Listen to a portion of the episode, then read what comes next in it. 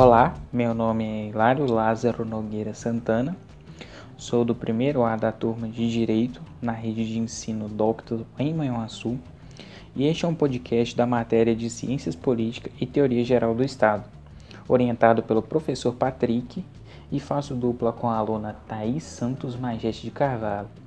E optamos a falar por democracia partidária.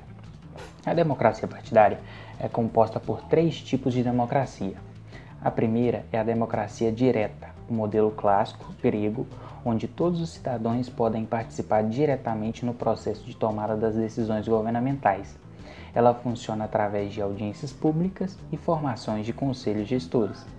A segunda é a democracia indireta, é um modelo representativo onde a população, através do voto, escolhe um representante político que mais o representa seus interesses onde os cidadãos teriam seus direitos assegurados por vereadores e deputados que têm o compromisso de atender com o que foi dito durante as eleições.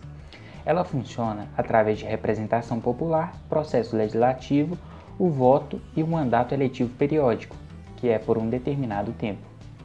Terceiro e último é a democracia semidireta. Ela é chamada de mista por ser praticamente a junção entre a democracia direta e indireta onde os cidadãos escolhem seus representantes mais são previstos mecanismos de intervenção direta.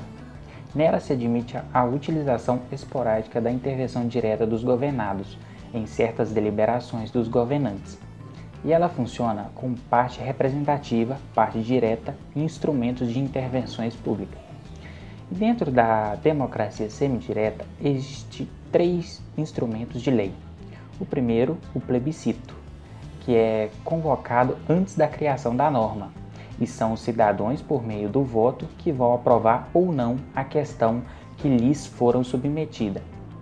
O segundo, o referendo, é uma consulta popular prevista no artigo 14 da Constituição. A distinção fundamental é que o referendo é realizado após o projeto de lei, em questão de ter sido elaborado e aprovado no Congresso. Assim, o teor exato da matéria já foi definida pelos parlamentares tudo que a população pode fazer é aprovar ou rejeitar tal projeto. E assim, o Congresso apenas apresenta à população a matéria pronta e o povo tem as opções de acatar ou rejeitar a proposta. Terceiro e último é a iniciativa popular. Consiste na apresentação de projeto de lei à Câmara dos Deputados, subscrita por no mínimo 1% do eleitorado nacional, distribuído pelo menos por cinco estados, com não menos de 3 décimos por cento dos eleitorados de cada um deles.